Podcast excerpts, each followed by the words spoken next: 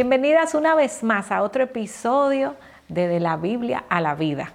Nos complace recibirte y saber de ti también en ocasiones cuando tú nos contactas a través de los diferentes medios que tenemos. Puedes, eh, te recordamos que puedes vernos a través del canal de YouTube de Coalición por el Evangelio. Ahí están subiendo todos nuestros programas y también puedes interactuar con nosotras porque a veces leemos todos los mensajes que ustedes nos mandan a través de la página de Instagram eh, o del perfil de Instagram. No sé cómo se dice, Patricia, eso del, sí, así, del Instagram. del Instagram. Ahí, escríbenos, mándanos preguntas y, y gracias a todas las que nos escriben diciéndonos lo mucho que le han servido los episodios que en esta otra temporada hemos podido preparar para ustedes. Como siempre, Patricia y Charvela para servirles y entregar un, un episodio más, un contenido más que oramos que sea para edificación para ustedes. Amén, amén. Tú sabes, Charvela, que ahí, yo no sé si, si tú lo has vivido como mujer, ¿verdad? Pero yo creo que una, una de las cosas que a nosotros nos caracteriza como mujeres es lo que ocurre aquí arriba en nuestra mente. La cantidad de cosas que pueden ocurrir sin que nadie se dé cuenta, sin que nadie sepa.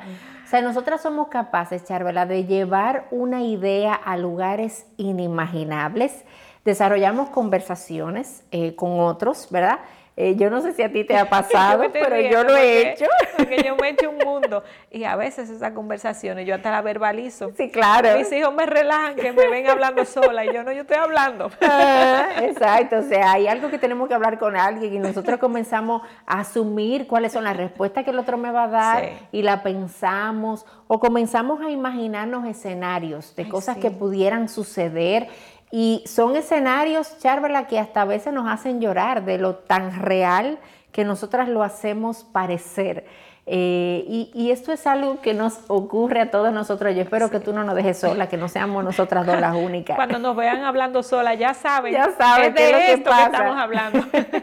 Ahora, la pregunta es, si nosotras deberíamos ver eso como algo normal y algo de las mujeres, o si es algo a lo que nosotras deberíamos prestarle atención.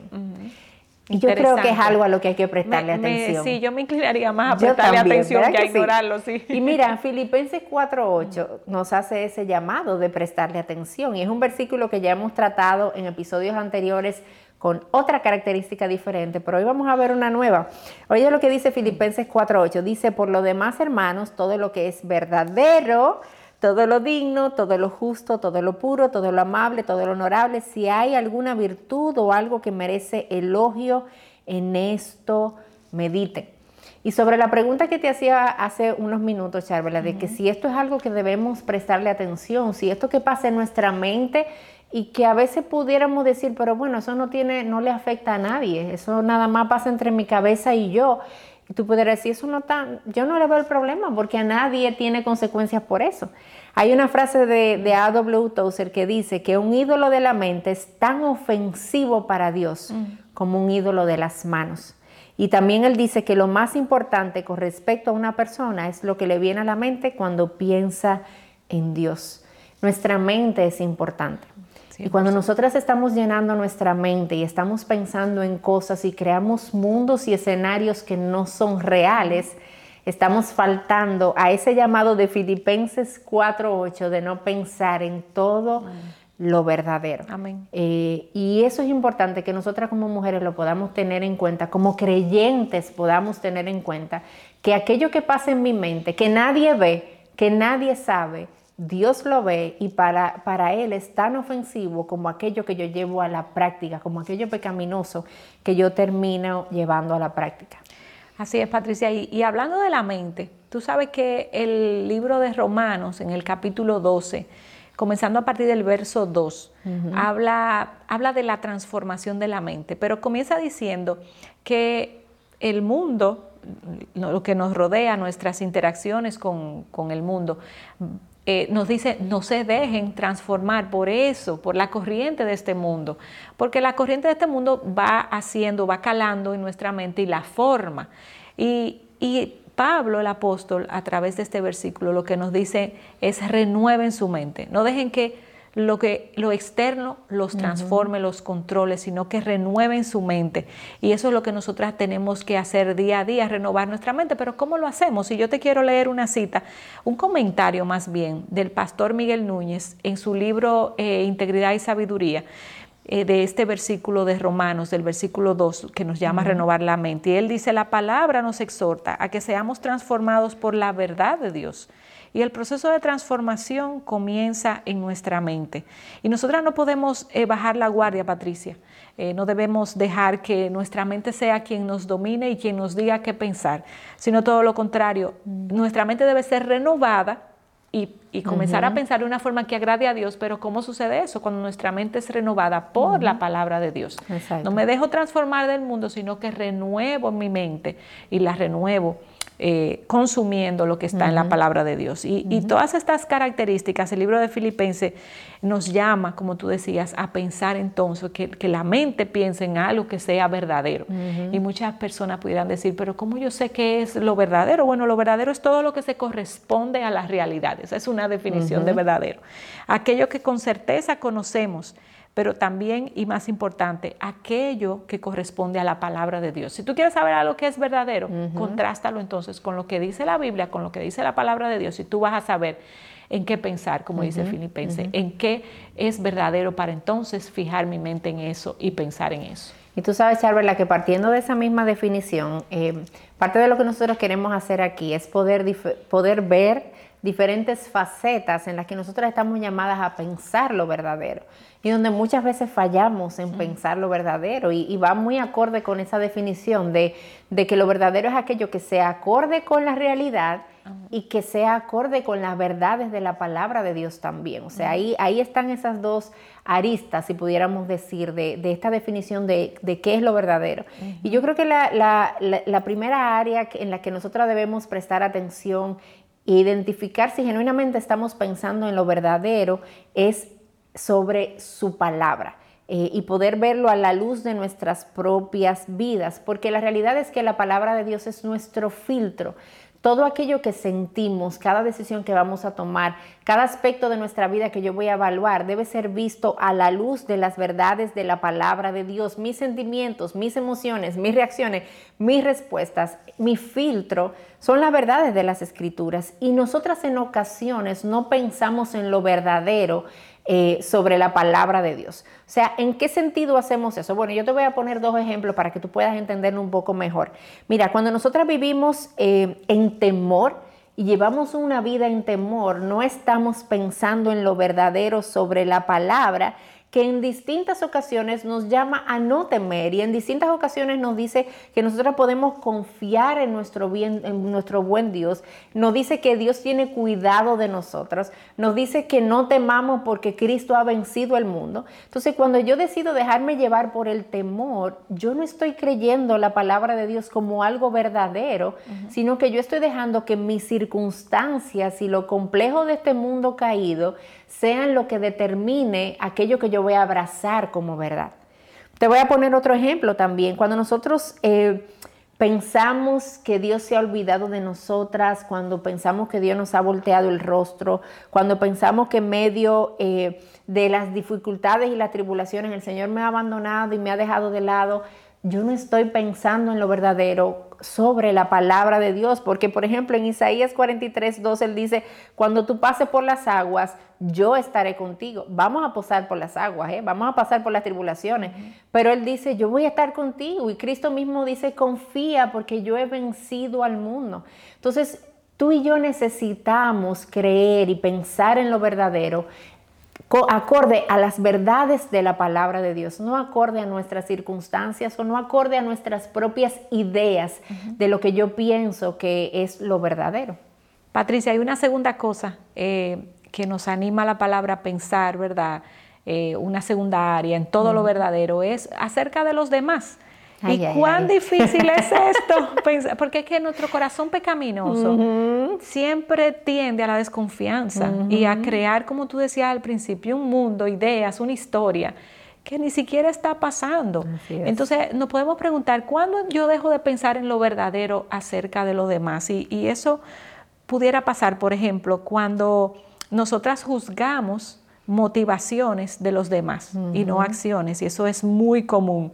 Y mira, hay un proverbio que dice, todo camino del hombre es recto ante sus ojos, pero el Señor sondea los corazones. La intención del corazón de una acción del otro el juzgarla, el decir si es verdad o no, le toca a Dios, no a nosotras. Y nosotras somos tan excelentes con eso, con juzgar. Mi esposo usa mucho esta frase, que deberíamos un día hablar de esto, el beneficio de la duda. Él dice a todas personas, la acción que cometa, hay que darle el beneficio de la duda porque tú no sabes eh, a ciencia cierta lo que está pasando y mucho menos lo, lo, que está pasando en el interior de las personas. Entonces a veces nosotras tendemos a juzgar motivaciones. A veces nosotras tendemos hacia el otro a juzgar entre líneas. Dijo eso porque quería decir aquello, no, en realidad lo dijo. Por, y nos hacemos ese mundo eh, y hacemos una historia que terminamos a veces creyéndola. Eh, nosotras no la creemos y ese es el problema muchas veces con esas cosas. Y a veces creamos entonces conversaciones y discusiones en nuestra misma mente. Entonces me pongo a hablar sola sobre respuestas que nosotras entendemos que el otro debe de darnos. Y hasta nos enojamos, ¿eh? Sí. Nos enojamos con el, pero el otro no ha hablado. nadie, ha dicho el espacio. Cuando ponemos también, Patricia, en duda lo que el otro dice, simplemente porque nosotras, a mí no me pareció que él debió pensar o ella debió pensar de esa manera. Entonces, eh, tendemos a, juzgarlo. ¿Y quiénes somos nosotras para juzgar a la otra persona? Eso no es pensar así en lo verdadero. Y mira, Romanos 14:4 dice, ¿quién eres tú para juzgar al criado de otro? Para su propio amo está en pie o cae, y en pie se mantendrá, porque poderoso es el Señor para sostenerlo en pie. ¿Quiénes somos nosotras, verdad? Pero nosotras somos una máquina constante, Patricia, constante de producción de ideas y pensamientos. ¿De qué habilidad tenemos nosotras? Pero esos pensamientos deben estar dominados y filtrados por la palabra de Dios para que nosotras podamos hacer las cosas que a Dios le agrada y pensar, ¿verdad? Eh, en los demás basadas en el amor, tal como lo dice Primera de Corintios 13. Y ahora permanecen la fe, la esperanza y el amor. Y de estos tres, eh, el, amor es el mayor. Entonces, ¿cómo ajustarnos a eso? a través de la palabra de Dios, pensando sobre el otro todo lo verdadero. así es. Y otra área, Charvela, es donde nosotros necesitamos aprender a pensar lo verdadero es sobre nosotras mismas. sí. Y fíjate, este es un área donde muchas veces nosotros nos vamos al extremo en ideas completamente equivocadas. Mm. Por un lado, yo puedo pensar de mí misma de una manera inflada. Y yo puedo pensar que en mí está todo lo que se necesita, que yo todo lo que yo quiera yo lo puedo hacer, que yo eh, en mí está la luz interior, en mí está todo, o sea, yo me veo a mí misma, mira, como mi propia salvadora. Así es. Por un lado yo puedo pensar de esa manera, por otro lado Mucha también gente te motiva a pensar así. Exactamente. tienes que pensar así. Sí, sí, claro, claro, o sea, tú tienes que verte a ti como, oye, tú eres grande, tú eres tú eres lo mejor que hay, la última Coca-Cola del desierto eres tú. Sí. Pero por otro lado, también tenemos otra tendencia de pensar y decir, es que Dios a mí no me va a amar, es que Dios no, yo mira todas las cosas que yo he hecho, mira mi vida de pecado, Dios no va a ser, Dios no me va a poder perdonar a mí, Dios no me va a poder amar, Dios nunca me va a mirar. Y entonces están esos extremos donde nosotros nos vemos a nosotras mismas de una manera incorrecta y no nos vemos como la Biblia nos ve. Y la realidad es que tú y yo necesitamos aprender a vernos y a pensar como Dios nos ve a nosotras mismas. Tú y yo no somos lo que el mundo dice. Tú y yo no somos lo que nosotras mismas queremos pensar. Tú y yo no somos, no estamos definidas por nuestro pecado, por nuestro fracaso, por nuestras circunstancias. Tú y yo estamos definidas por lo que Dios dice que nosotras somos. Eso es lo que tú y yo necesitamos ver y pensar lo verdadero sobre nosotras mismas es pensar como Dios piensa de nosotras, es vernos como Dios mismo nos ve. Yo te quiero leer algunos versículos para que tú entiendas esto de, la perspectiva de Dios. Mira, Romanos 5.10 dice, porque si cuando éramos enemigos fuimos reconciliados con Dios por la muerte de su Hijo, mucho más, habiendo sido reconciliados, seremos salvos por su vida. ¿Qué dice la Biblia de ti ahí? que tú eras su enemiga, pero si tú estás en Cristo, ¿qué eres ahora? Has sido reconciliada y tú tienes una relación de reconciliación que es eterna eh, a través de los méritos de Cristo. Efesios 2.10 dice, porque somos hechura suya creados en Cristo Jesús para hacer buenas obras, las cuales Dios preparó de antemano para que anduviéramos en ellas. Tú eres hechura de Dios, creada por Dios, formada por Él. Y las obras que tú vives, Dios las ha preparado para que tú camines en ellas hoy. Segunda de Corintios 5, 17. De modo que si alguno está en Cristo, nueva criatura es. Las cosas viejas pasaron y todas son hechas nuevas. Tú eres, una nueva persona. Tu pasado no te define. Tus pecados antes de Cristo no te definen. Ni siquiera tus pecados ahora como creyente son lo que definen lo que tú eres. Tú eres definida por lo que Dios hizo, por su obra en la cruz. Y todo lo que la Biblia dice que tú eres. Entonces necesitamos aprender a vernos a nosotras mismas a través del filtro de la palabra de Dios y vernos como Él dice que nosotras somos, vernos a nosotras mismas de esa manera. Así es. Patricia, y otra cosa, es pensando lo verdadero, tú hablabas de, nosotras, ¿verdad? Pero pensando lo verdadero acerca del pasado también. Sí, esa es otra área eh, importante. ¿Cuántas de nosotras, todas tenemos un pasado? Eh, cosas que no nos gustaron, cosas que hubiésemos preferido que nunca pasaran, eh, heridas de otros hacia nosotras, heridas de nosotras mismas por nuestra condición pecaminosa. Cada una de estas, eh, nosotras decimos y comenzamos a pensar en ellas y nos duelen y a veces se nos olvida que nuestro Dios de amor, ya la sabe y, él, y él estuvo pendiente cuando esas cosas ocurrieron y él tiene un propósito con esas cosas. Pero muchas veces nosotras tenemos la tendencia de estar atadas a esa situación.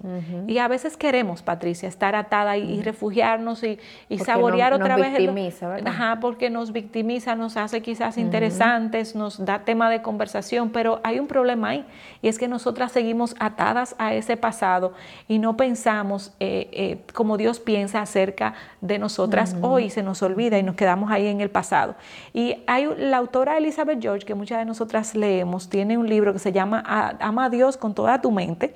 Y ella llama a los pensamientos del pasado, ella les llama pensamientos si tan solo. ella usa esa frase y dice, si tan solo no hubiera hecho eso, si tan solo no hubiese sucedido eso. Y esos pensamientos de si tan solos no nos ayudan muchas veces. Y ella dice en su libro, el contemplar el pasado puede producir remordimiento y pesar, porque es imposible volver al pasado y cambiarlo. De modo que debemos preguntarnos, y esta pregunta es vital para cada una de nosotras, ¿qué provecho tiene el traerlo a la mente una y otra vez? Y, fíjate, yo sé que la intención de la autora no es decirlo, no es decir, olvídate de eso y nunca más hables de eso. Como hay muchas terapias, eh, terapias de negación, de que te dicen, bueno, olvídate de eso y ya no hables más de eso. Y hay una negación del pasado. Pero nosotras las cristianas no debemos de vivir en una negación de lo pasado, sino en procesar lo pasado como eh, como una forma de aprender y de conocer más a nuestro Dios. Y, no es que olvidemos, sino que miremos al pasado y veamos cómo Dios nos ayudó en ese momento, la fortaleza que Dios trajo a mi vida, el sustento, el consuelo y los aprendizajes también. Cómo Dios a veces hasta en su gracia permitió que quizás fuéramos más allá de lo que debimos haber ido y nos sostuvo y nos, nos preservó porque quizás cosas peores hubiesen podido ocurrir. Pero eh, contemplar mi pasado de una forma que traiga aprendizaje a mi vida, de manera que podamos vivir nuestro presente confiadas en Dios y sabiendo que Dios estuvo en esa situación del pasado. Y mira lo que dice Salmo 139, 1 al 3, que a veces se nos olvida. Y dice, oh Señor, tú me has escudriñado y conocido, tú conoces mi sentarme y mi levantarme. Desde lejos comprendes mis pensamientos, tú escudriñas mi senda y mi descanso, mi descanso y conoces bien todos mis caminos. Hay cosas que nosotras ni siquiera nosotras conocemos, pero que Dios la conoce.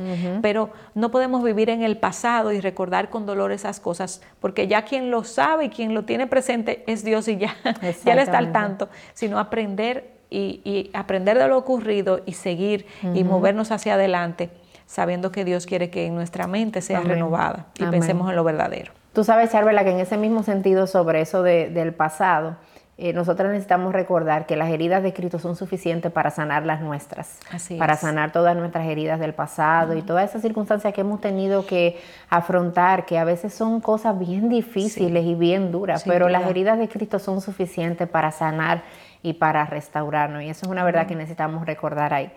Y así como debemos pensar en todo lo verdadero sobre el pasado, también hay otro tiempo verbal donde nosotras tenemos que aprender a pensar en lo verdadero y es el futuro, lo que no ha llegado. Echar, ¿Cuántas veces nosotras no nos vamos allá a lugares que no, nosotras, la Biblia dice que no sabemos cómo va a ser el día de mañana. Así es. Es más, no sabemos qué va a pasar en cinco minutos. Nosotros pudiéramos tener una idea, pero la realidad es que no tenemos certeza de nada en esta vida. Eh, yo pudiera tener una idea de lo que me va a pasar cuando yo salga de aquí y yo no sé, porque Dios es el que sabe, Dios es el que está ahí. Pero nosotras con mucha frecuencia comenzamos a pensar en lo que no es verdadero con relación al futuro. Comenzamos a imaginar en escenarios, comenzamos a pensar que esto es lo que va a suceder y nos volvemos ansiosas por lo que viene.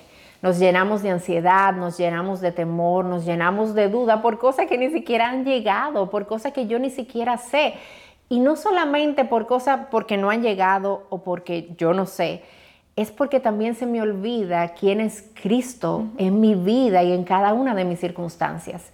Es porque se me olvida que Él me dice que Él ya está ahí. O sea, en eso que me atemoriza y que me preocupa, ya Cristo está ahí, ya Cristo está en mi mañana, Él es el gran yo soy. Y significa que Él ha estado en el pasado, Él está en el presente y Él está en mi futuro también. Esa circunstancia a la que quizás yo le temo tanto y que me llena tanto de ansiedad, Cristo ya está ahí y Él obra, yo debo recordar, Charbel, en mi vida, que Él obra con amor, Él obra para mi bien, Él obra con mis mejores intereses en mente y no hay lugar para el temor en ese sentido, porque lo que viene va a venir. Cristo mismo decía, ¿quién de ustedes, por más que se afane, va a poder añadirle una hora al día? Nadie. nadie. Por más que yo me afane, yo no voy a poder cambiar mi futuro. Por más que yo me afane, yo no voy a poder hacer absolutamente nada. Y el pensar lo verdadero sobre el futuro no es con una actitud de resignación, de que, bueno, ni modo, mm. ya, yo no puedo hacer nada con el futuro, entonces ya, mm. total. No, no, no. Es, yo no puedo cambiar el futuro, pero Cristo está ahí. Y yo puedo confiar en Él. Yo puedo confiar en su cuidado. Yo puedo confiar en su control de que nada que vaya a pasar va a salir de su soberanía, va a salir de su cuidado. Él ya lo sabe, Él ya lo controla y Él me provee de lo que yo necesito para poder afrontar esa situación que vaya a venir, que yo no la conozco, pero Él sí la conoce bien. Y yo quiero leerte las palabras de Filipenses 4 del 6 al 7 y es mi oración que eso pueda, eh, esas palabras puedan hacerse una realidad en nuestra vida. Y Él dice, por nada estén afanosos, antes bien en todo mediante oración y súplica, con acción de gracia, sean dadas a conocer sus peticiones delante de Dios. Y la paz de Dios, que sobrepasa todo entendimiento, guardará sus corazones y sus mentes en Cristo Jesús.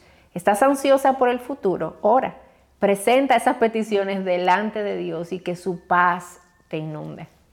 Así es, Patricia. Y qué gran Dios es el que tiene el control de mi futuro, en ese Dios bueno y soberano y sabio, así que descansemos en él. Y ya cerrando, queremos darte esta frase que nos encantó de Martín Lutero. Oye esto, Patricia, él dice, no puedes evitar que un pájaro vuele sobre tu cabeza, pero sí puedes evitar que haga un nido sobre ella.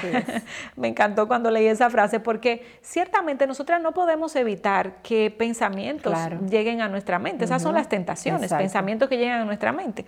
Eh, pero sí podemos evitar que esos pensamientos hagan morada ahí, se queden rondando, hagan nido y traigan muchos pajaritos. Esa es la lucha que nosotras tenemos día a día. Eh, un constante llamado que nos hace la palabra de renovar la mente y de poner todo a los pies de Cristo. ¿Y cómo hacemos eso? Bueno, filtrando todo lo que venga a nuestra mente, filtrándolo por el colador de la palabra de Dios y viendo si, si lo que está en mi mente corresponde a todo lo verdadero, a todo lo justo, que en eso es que la Filipense nos llama a pensar. Así que eh, te animamos a que también reflexiones en el Salmo 139.1 que dice, antes de que haya palabra en mi boca, aquí Señor, tú ya la sabes toda, así que todos los pensamientos Dios lo sabe, lo más secreto Dios lo sabe. Procura que ellos hagan nido si son correspondientes a la verdad y correspondientes a la palabra de Dios.